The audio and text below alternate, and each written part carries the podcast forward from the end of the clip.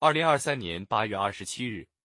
教育时评：加强基础研究人才自主培养。黄超，自二零二零年探索实施以来，强基计划已经成为广大试点院校基础学科选材育才的新机制。一批有志于服务国家重大战略需求且综合素质优秀或基础学科拔尖的学生脱颖而出。从拔尖计划1.0、拔尖计划2.0。到中学生英才计划，再到近年来启动实施的强基计划，我国坚持走基础研究人才自主培养之路，基础学科教育体系进一步优化，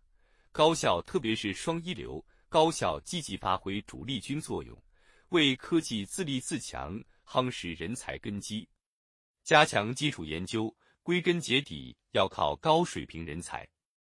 我国在基础研究人才培养的规模和质量等方面，目前与国家重大战略需求还存在一定差距，人才的专业水平、创新意识及实践能力有待提升，创新型复合型的国家急需高层次人才供给不足。只有牢固树立人才自主培养理念，全面提高人才自主培养质量，才能将人才竞争优势和科技创新主动权。牢牢掌握在自己手中。当今世界正处于百年未有之大变局，加强基础研究人才自主培养，需抓住关键契机，充分发挥教育的基础性、先导性、全局性作用。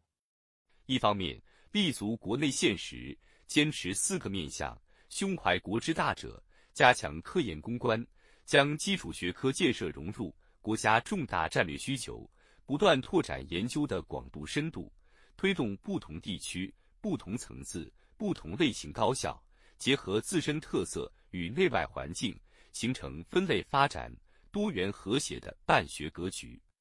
另一方面，坚持从本国的历史文化出发，发挥自身优势，发扬中华优秀传统文化，打造基础研究人才的中国范式，走适合自己的道路。借鉴国外有益做法的同时，扎根中国大地，为党育人，为国育才。与此同时，基础研究人才自主培养的质量，事关基础研究水平、重大科技突破和高水平自立自强能力。目前，我国大学硬件条件已有很大改善，部分高校的硬件同世界一流大学相比，已没有显著差别。关键是在提高人才自主培养质量上下功夫，在面上要充分认识到，使用人才也是培养人才，在创新活动中培育人才，加强科教融合、校企联合协同育人，构建基于实际需求进行科学预测的人才培养结构动态调整机制，把参与高水平科研训练作为培养人才的关键环节。把参与行业一线生产实践作为培养人才的重要条件，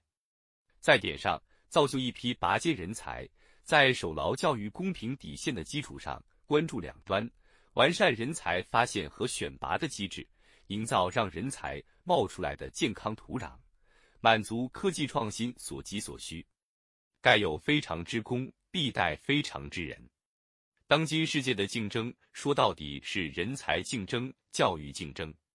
中国是现代化的壮阔征程中，教育、科技、人才三位一体的基础性、战略性作用将前所未有。高校师生都已深刻感受到时代赋予的巨大机遇。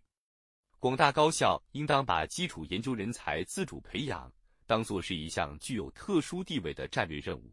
牢牢抓住这个关键点。完善创新培养模式，形成高水平培养体系，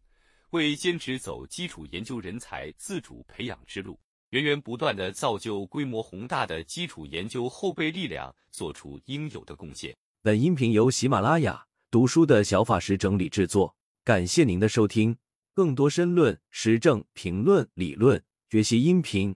请订阅关注。